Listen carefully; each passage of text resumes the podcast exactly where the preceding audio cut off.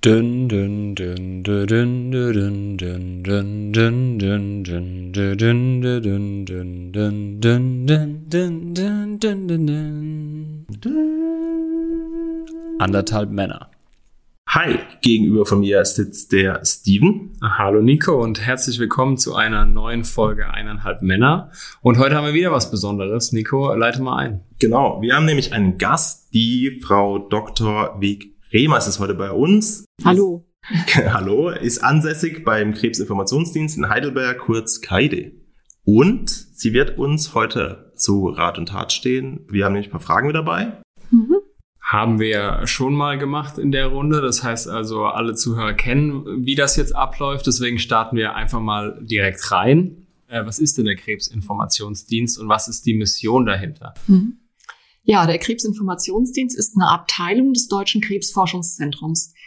Ähm, Deutsches Krebsforschungszentrum, falls nicht bekannt ist, die größte biomedizinische Forschungseinrichtung in Deutschland, deren Auftrag es ist, hm, ja, Krebs zu erforschen. Von, ringsherum von der Früherkennung über die Therapie bis hin zur Prävention und ähm, dem Leben mit Krebs. Und ähm, schon vor vielen, vielen Jahren, also uns gibt es seit über 35 Jahren, schon vor diesen vielen Jahren haben sich Menschen an das Deutsche Krebsforschungszentrum mit ihren Fragen zu Krebs gewandt. Und ähm, die damaligen Akteure am DKFZ hatten dann das Bedürfnis, diesen Menschen, die sich ans DKFZ wenden, ähm, wirklich wissenschaftlich fundierte Antworten auch zur Verfügung zu stellen. Und so wurde 1986 der Dienst als ein reiner Telefondienst erstmal gegründet. Und im Laufe der Jahre ist da noch ganz viel dazugekommen, nämlich der E-Mail-Service, die Website, wir geben Broschüren heraus. Und in allen Fällen ähm, dreht es sich darum, dass wir Menschen die die Diagnose Krebs bekommen haben oder die ähm, vielleicht auch sich zu Krebspräventions- oder Früherkennungsthemen informieren wollen, wirklich wissenschaftlich fundierte Informationen auf dem aktuellsten Stand bereitstellen wollen. Genau. Heißt also, das ist nicht nur eine Plattform für Leute, die betroffen sind, sondern generell auch eine Plattform für Leute, die sich wirklich einfach, also die einen Informationsbedarf haben und diesen einfach stillen möchten. Genau. Ähm, also man kann sich letzten Endes mit allen Fragen rund um Krebs an uns wenden. Und ähm, wenn man individuelle Antworten benötigt, kann man sich per Telefon oder E-Mail bei uns melden und dann die Fragen stellen. Und ähm, wir haben wirklich speziell trainierte Ärztinnen und Ärzte, die am Telefon oder dann per E-Mail die Fragen beantworten. Das heißt also, bei Ihnen arbeitet quasi dann Fachpersonal, das im Endeffekt auch vielleicht aus der Vergangenheit, aus der Branche kommt, also Onkologie etc., die im Endeffekt dann natürlich auch die Details dann haben. Es ist nicht nur, Sie geben nicht nur reine Informationen raus, Sie haben also wirklich fundiert äh, Mitarbeiter dort sitzen, die dieses Themengebiet im Schwerpunkt behandeln. Ja, also es ist noch ein bisschen anders ähm, weil das Gebiet der Onkologie ist riesig und ähm, das ist sehr, sehr dynamisch. Es gibt eine Menge Forschungsaktivitäten dazu und ein einzelner Mensch, der schafft es gar nicht, das Wissen aktuell zu halten. Deswegen arbeiten wir schon seit vielen Jahren mit einer internen Wissensdatenbank, mhm. die von einem Team von Medizinjournalistinnen aktuell gehalten wird. Und ähm, die Damen, die wir da haben, die screenen also die Fachliteratur und äh, saugen alles an Informationen daraus, packen es in unsere Wissensdatenbank und die ist die Basis für die Informationen, die mhm. rausgegeben werden. Mhm. Das heißt, Sie sind dann quasi selbst in der Forschung ein Stück weit drin oder in der Wissenszusammenführung. Also ja. nicht nur in der klassischen, ich äh, greife Studien ab, sondern Sie haben auch selber ähm, aktive Mitarbeiter, die selbst einfach recherchieren, mhm. Informationen sammeln, in Datenbanken niederbringen und dann natürlich auch fundiertes Wissen an den Betroffenen oder an den Anfragenden weitergeben. Ja, also das haben Sie, denke ich, ganz korrekt zusammengefasst. Also wir sind sehr forschungsnah tätig, aber wir sind nicht Forscher im eigentlichen Sinne. Wir machen aber Re Recherche in wissenschaftlichen Fachpublikationen. Und ähm, ganz wichtig ist es natürlich auch, dass man uns versteht dass wir also nicht mit Fachbegriffen um uns werfen, sondern dass wir die Inhalte, um die es da geht, also die Antworten auf die Fragen, dass wir die so aufbereiten, dass man sie auch verstehen kann. Ja, ja deswegen auch der Podcast, weil das mhm. ist natürlich auch ein Medium, wo jetzt neu dazugekommen ist, wo junge Menschen, ja, wir reden hier über das Thema Hodenkrebs heute, mhm. sicherlich ähm, vermehrt hören und wir natürlich hierüber auch die Informationen streuen wollen, was es für Anlaufstellen gibt und wie man natürlich ähm, die beste Heilung erhalten kann. Da vielleicht direkt zur Frage, hm, warum sollte ich mich als gesunder Mensch denn über Krebs informieren? Mhm. Ähm, Also ich denke, es ist ganz wichtig, dass wir das Thema Krebs aus der Tabu-Ecke rausholen. Mhm. Ähm, und das war es bis vor einigen Jahren noch und es ist, glaube ich, partiell auch immer noch. Ist es immer noch, ja. Ähm, und wichtig für Gesunde ist es, sich zum Thema Krebs zu informieren, weil wir eine Reihe von Krebserkrankungen haben. Jetzt nicht speziell Hodenkrebs, aber andere sehr häufige Tumorerkrankungen, die tatsächlich ähm, durch den eigenen Lebensstil ein Stück weit mit verursacht werden können oder wo man zumindest durch äh, bestimmte Lebensstilfaktoren das Risiko erhöhen kann oder auch wenn man sich gesund verhält, eben äh, deutlich senken kann. Also etwa 40 Prozent aller Tumoren in Deutschland, so haben unsere Kolleginnen und Kollegen aus der Epidemiologie hier herausgefunden, haben so eine Lebensstilkomponente. Und das finde ich ist irre viel. Ich glaube auch, dass da noch mehr Aufklärung passieren muss, damit ähm, gerade auch junge Leute sich wirklich klar sind, wenn ich mich so oder so verhalte, kann es sein, dass ich in späteren Jahren dann eben irgendwann mit einer wirklich fiesen Diagnose leben muss. Mhm. Ja, gerade das Thema Übergewicht ist ja, glaube ich, einer der ja. Größten Katalysatoren in Bezug auf Krebs, mhm. wenn man sich das anschaut.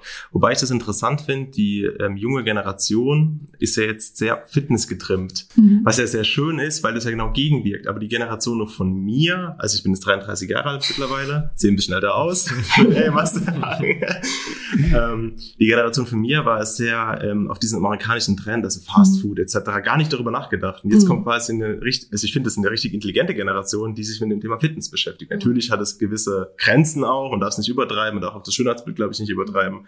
Aber das ist, glaube ich, auch was, wo ähm, ein positiver Aspekt sein könnte, gerade in Bezug auf Krebs und die Langzeitwirkung hinten raus. Ja, also die Hoffnung ist tatsächlich auch, dass die Menschen, die jungen Menschen immer gesundheitsbewusster werden mhm. und dann natürlich auch vielleicht auf lange Sicht die Zahl dieser lebensstilbedingten Krebserkrankungen sinkt. Richtig, genau. Jetzt hat Nico kurz Übergewicht äh, thematisiert. Gibt es da noch so ein, zwei andere Trigger, die Sie jetzt ganz kurz mal nennen können für unsere Zuhörer, wo wir sagen, ja, okay, ja. die spielen in diese 40 Prozent rein, die Sie genannt haben? Ja, also Rauchen an allererster Stelle. Wirklich der Top-Akteur äh, unter den Risikofaktoren.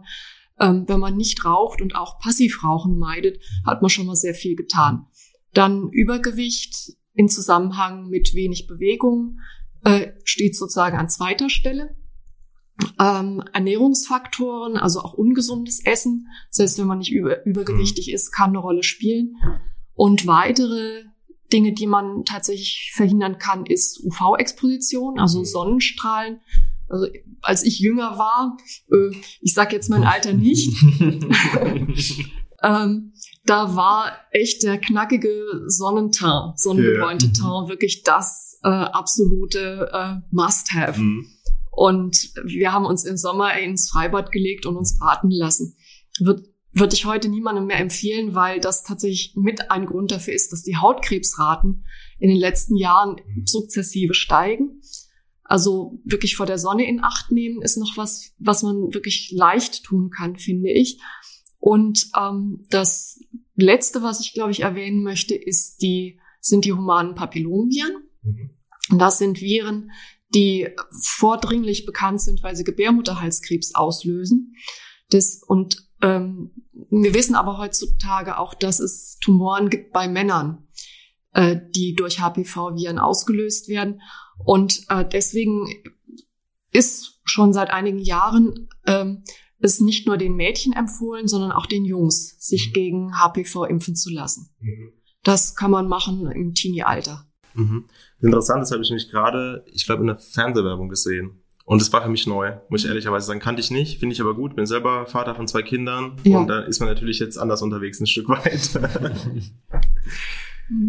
Gehen wir doch mal in, äh, ja, in ein praktisches Beispiel. Wir haben ja gesagt, wir thematisieren hier äh, vorwiegend den Hodenkrebs ich bin jetzt Betroffener. Also ich war es jetzt natürlich klar, ja. aber ich bin jetzt eventuell neu Betroffener.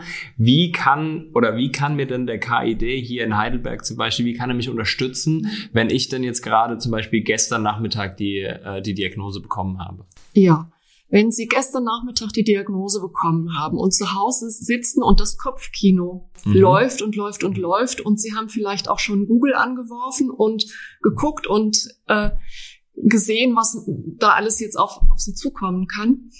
Ähm, und ihnen schwirrt der Kopf und sie brauchen jemanden, der das für sie sortiert. Dann rufen sie uns an. Hm. Ähm, und wir können mit ihnen durchgehen, was jetzt ihre aktuelle Situation ist.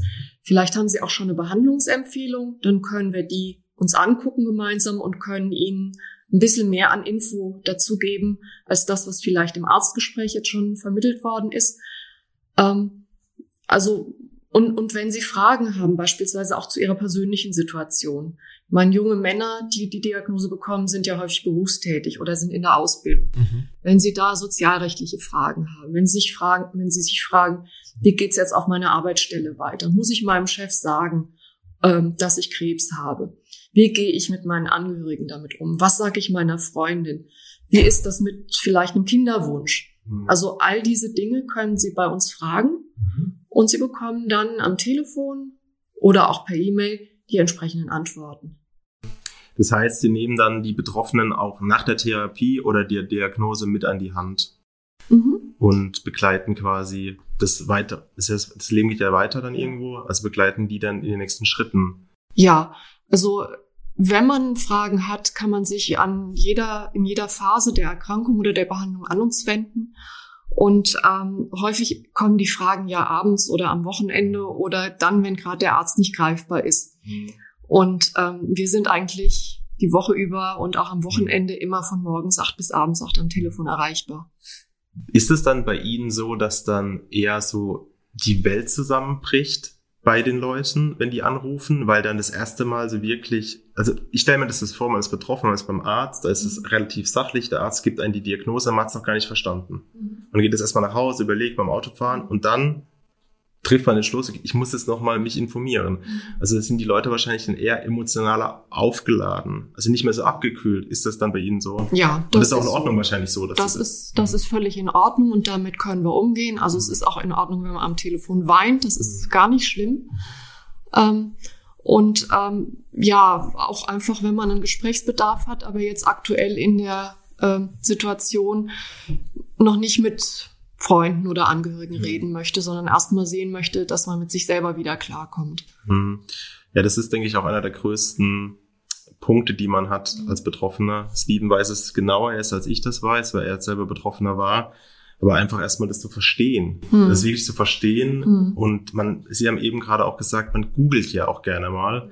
Und das ist ja auch immer eine ganz große Gefahr, weil Google schmeißt natürlich das raus, was Google als erstes findet und nicht vielleicht das, was am wissenschaftlichen fundiert ist, hm. hinten dran. Und ohne, es ist ja schwarz-weiß, was da rauskommt. Da ja. kommt keine Emotionalität mit rum. Sie haben natürlich jetzt die Mitkompetenz natürlich über geschultes Personal, auch psychologisch, denke hm. ich, ein bisschen an die Hand mitzunehmen und zu überlegen, okay, welche, welche Variante oder wie erkläre ich Ihnen am besten? Das ist ja vielleicht das ganz, ganz Wichtige, menschlich gesehen. Nicht nur das rein schwarz-weiße, Achtung, du hast Krebs und du wirst krank und das gibt ja. die mit, also viele Leute sind ja emotionaler vielleicht als der klassisch denkende, nicht falsch verstehen, Arzt, der halt auf der Sachebene arbeitet. Mhm. Steven und ich sagen immer im Podcast, wir machen viel mit Excel, wir schieben Excel-Sachen hin und her mhm. und sie haben halt ähm, das Menschenleben im Vordergrund, wir haben halt wirtschaftliche Aspekte im Vordergrund. Mhm. Ähm, aber trotz alledem ist es jetzt halt der, der Kontext, der, glaube ich, da entscheidend ist, den rüberzubringen. Ja, ähm, also ich glaube, viele Menschen assoziieren auch mit einer Krebsdiagnose, wenn sie die bekommen, so im ersten Schock, ich sterbe jetzt. Mhm, klar. Also da ist sofort eine wirklich große Todesangst.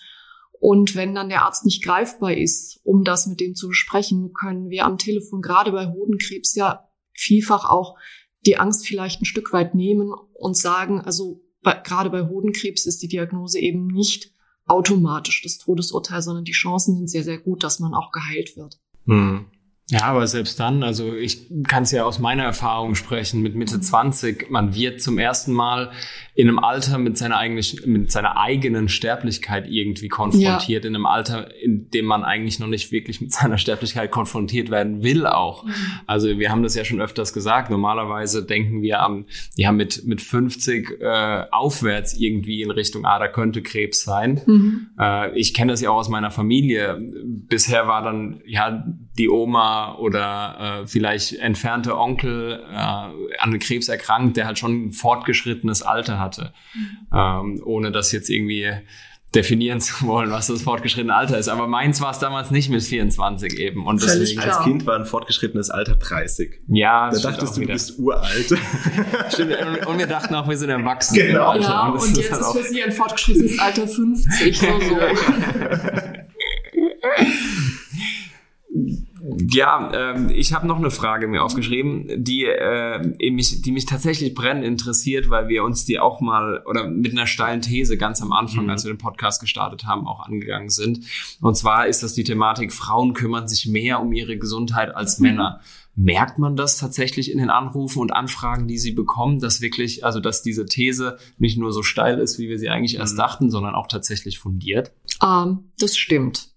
Also wenn wir unsere Nutzerstatistiken am Ende des Jahres erstellen, stellen wir seit vielen Jahren fest, dass etwa zwei Drittel der Anrufer Männer und äh, äh, Frauen sind. Mhm. Ähm, oft auch Frauen, die sich für ihre Männer erkundigen mhm. und nur ein Drittel sind Männer. Und ähm, das matcht überhaupt nicht mit der Zahl der Krebsneuerkrankungen, weil da sind die Männer etwas ähm, im, im Übergewicht sozusagen. Ah, okay. Ähm, also Frauen kümmern sich sehr viel intensiver um ihre Gesundheit. In den Familien sind häufig die Frauen die Gesundheitsminister und übernehmen dann das Ruder, wenn der Mann erkrankt ist, inklusive Informationsbeschaffung. Und ähm, Männer sind, glaube ich, dann häufig nicht so aktiv wie Frauen. Und ich glaube, es ist gut, aktiv zu werden. Es tut einem gut, weil man versteht sich dann nicht mehr als das Objekt der Ärzte, das jetzt behandelt wird. Und eine passive Rolle äh, hat, sondern man gewinnt ein Stück weit das Heft des Handelns wieder zurück. Ne? Mhm. Und das ist mental, glaube ich, wichtig. Ja, ich glaube auch, ähm, man hat, man denkt sich ja, also ich kenne es von mir selber, ich habe manchmal auch einen starrsinnigen Kopf und will dann irgendwie das so oder so machen und ich denke mir dann so einen Knoten in den Kopf und dann kommt meine Frau und erklärt mir, mach doch mal das und das und das und so mhm. und es hilft ja massiv, einfach mal eine Zweitmeinung reinzuholen und ja. gerade wenn es jemand ist, der es nicht im Freundeskreis ist, der vielleicht keine Expertise nicht, also jetzt darf man nie falsch verstehen, aber meistens meint ja Freunde immer gut. Mhm. Das ist ja auch erstmal richtig. Sie meint es ja auch gut, aber sie haben natürlich einen anderen Ansatz hinten dran, einen ganz fundierten. Und diesen Knoten dann im Kopf zu lösen, wenn man sich irgendwo mal festgefahren hat, wie, ach Gott, ich kann nie wieder Kinder kriegen, ich kann das nie wieder und dessen, das, man wird ja dann immer so ganz schwarzmalerig irgendwann. Mhm. Und das ist ein Stück weit zu lösen. Natürlich gibt es nicht überall. Krebs ist eine schlimme Erkrankung, logischerweise. Aber es gibt immer, es gibt nicht nur schwarz und weiß, es gibt auch eine gewisse Grauzone und vielleicht kann man das Graue immer mehr ins Weißrand bringen. Mhm. Und da sind sie ja ein Stück weit auch derjenige oder diejenige, die dann ähm, supporten hinten dran. Ja. Was mich auch noch interessiert, ist das Thema, wenn wir jetzt wirklich auch über Hodenkrebs sprechen, sind da, sind da wirklich viele Anfragen? Und wenn ja, äh, gibt es so eine Art häufigste Frage, die dann da gestellt wird? Also ist das wirklich dann so eine Frage wie, sterbe ich dadurch oder also so wirklich so äh, ganz oberflächlich oder sind es wirklich im Detail Fragen über Kinderwunsch, Kinderkriegen oder wie geht die Therapie aus? Das würde mich auch noch interessieren, weil ich muss ehrlich sagen, ich weiß es nicht mehr, was ich als erstes danach gedacht habe und ich habe tatsächlich auch niemanden aufgesucht, weswegen äh, ich das auch ein bisschen mit mir selbst ausgemacht habe und was ja auch nicht immer Spoiler vielleicht nicht immer gut ist, das mit sich selbst auszumachen. Hm. Um, ähm, ja, also zunächst mal die Frage, kriegen wir viele Anfragen zu Hodenkrebs? Eher nicht. Mhm. Äh, erstens ist Hodenkrebs zwar bei jüngeren Männern der häufigste Tumor, aber insgesamt verglichen mit den 500.000 Krebsneuerkrankungen, die es jeden, jedes Jahr gibt, ist es eher ein nicht so häufiger Tumor. Das ist sicher der eine Grund. Der zweite Grund ist, Männer sind nicht so informationsaktiv. Das heißt, die googeln dann eher oder stecken den Kopf in den Sand oder mhm. lassen es die Freundin oder die Ehefrau machen. Mhm. Also wir kriegen nicht so viele Anfragen zu Hodenkrebs, ähm, wie vielleicht möglich wären. Ähm, aber natürlich sind solche Anfragen herzlich willkommen. Wenn man über all unsere Anfragen drüber guckt, also auch über die zu Brustkrebs und Darmkrebs und Lungenkrebs und Prostatakrebs, dann ist das häufigste Thema, was uns Betroffene fragen, sind tatsächlich Behandlungsfragen. Und da kann es ganz unterschiedliche Situationen geben. Es gibt vielleicht den, der gerade die Diagnose bekommen hat und noch gar nicht weiß, wie es jetzt weitergeht. Der will wissen, was kann denn da gemacht werden? Der will auch vielleicht wissen, habe ich eine Heilungschance? Mhm. Ähm, der will wissen, muss ich operiert werden? Kommt eine Chemotherapie? Kommt eine Strahlentherapie? Wie ist das dann? Wie sind meine Heilungschancen? Oder derjenige, der vielleicht schon einen Behandlungsplan hat, ruft uns an und will vielleicht nochmal checken, ist das wirklich State of the Art? was mir meine Ärzte sagen. Ist das so okay? Oder dann gibt's vielleicht auch den, der rasend Angst hat vor der Chemotherapie, weil, weil er gehört hat, die Haare fallen einem aus und es geht einem mies und man muss mhm. ähm, sich übergeben. Ähm, der fragt dann vielleicht, muss denn die Chemo überhaupt sein? Kann man nicht was anderes machen? Ähm, und wenn ja, wenn sie doch sein muss, was kann man machen, damit ich da einigermaßen gut durch die Zeit komme? Also es ist ein ganz breites Spektrum an Behandlungsfragen die wir bekommen, ähm, insbesondere auch zur Linderung von Nebenwirkungen, gerade bei einer medikamentösen Therapie, die Nebenwirkungen haben wird. Ähm, an zweiter Stelle stehen Fragen zum Thema, ähm, wo kann ich mich behandeln lassen? Mhm. Wo gibt es vielleicht in meiner Region Kliniken oder Ärzte, die sich besonders gut mit meiner Krebsart auskennen? Ähm, an wen kann ich mich wenden? Ähm, da gucken wir eben auch in Datenbanken und schauen, ob es in der Region beispielsweise ein zertifiziertes Tumorzentrum gibt, was sich auf die jeweilige Krebsart spezialisiert hat und können entweder daraufhin verweisen oder können auch, ähm, wenn jemand nicht ins Internet kann, selber äh, die Adressen raussuchen. Oder wenn jemand psychosoziale Fragen hat, wenn jemand beispielsweise die Frage hat, wie, wie kriege ich einen Schwerbehindertenausweis? dann können wir ihm auch Ansprechpartner nennen, die ihm bei der Antragstellung behilflich sind. Oder wenn jemand am Telefon wirklich psychisch sehr stark belastet ist und sich immer nur im Kreis dreht und gar nicht mehr auf, aus der Negativspirale rauskommt, können wir natürlich auch psychologische Ansprechpartner nennen, auch gezielt in seiner Region, ähm, die ihm vielleicht ein Stück weit helfen können, ähm, ja, die, die Angst mhm. in der Situation zu überwinden. Aber das ist so mhm. Top 2 und Top 3 sind Fragen rund ums Thema Leben mit Krebs. Mhm. Und das reicht vom Umgang mit belastenden Symptomen oder belastenden Nebenwirkungen bis hin zu wirklich Alltagsfragen. Darf ich, wenn ich eine Chemotherapie mache, darf ich dann Auto fahren? Mhm. Ähm, was sage ich bei meinem Arbeitgeber? Ähm, wie sage ich es meiner Familie? Mhm. Wir haben kleine Kinder. Wie gehen wir mit denen um? wenn jetzt Mama oder Papa an Krebs erkrankt ist. Ne? Ähm, was sagen wir denen? Sollen wir denen was sagen oder sollen wir lieber alles ähm, unter den Tisch halten, damit die keine Angst bekommen? Ähm, oder ja, Fragen zur Ernährung und Bewegung. Da, wie soll ich mich ernähren? Soll ich eine spezielle Diät einhalten? Oder ähm, unter der Chemotherapie soll ich mich da eher körperlich schonen oder darf ich mich bewegen? Oder soll ich mich sogar bewegen? Also ein ganz, ganz breites Spektrum, mhm. was wir da an Fragen bekommen. Genau. Das wären so die Top drei. Sehr gut. Also man sieht im Endeffekt, es ist sehr vielfältig. Mhm. Jetzt abschließend hätte ich noch, oder haben wir ähm, als letzte Frage, was für einen Tipp würden Sie denn mitgeben für einen Betroffenen oder eine Betroffene? Mhm. Also wenn der Betroffene oder die Betroffene gerade die Diagnose bekommen hat, ähm, würden wir den Tipp geben, erstmal den Schock verdauen, mhm. erstmal gut durchschnaufen, ähm, vielleicht mit einer Person des Vertrauens drüber reden und erstmal versuchen, das zu verarbeiten. Krebs ist in den aller, allermeisten Fällen keine Notfalldiagnose. Man muss sich nicht sofort in Behandlung begeben, sondern man kann sich in Ruhe ein paar Tage Zeit lassen, sich dann auch informieren über das, was jetzt vor einem liegt an Behandlung, kann sich mit allen Verästelungen damit beschäftigen, was das fürs eigene Leben jetzt bedeutet, was man umorganisieren muss vielleicht. Und ähm, man kann anfangen, ja, so eine Art Support-Netzwerk zu knüpfen. Mhm.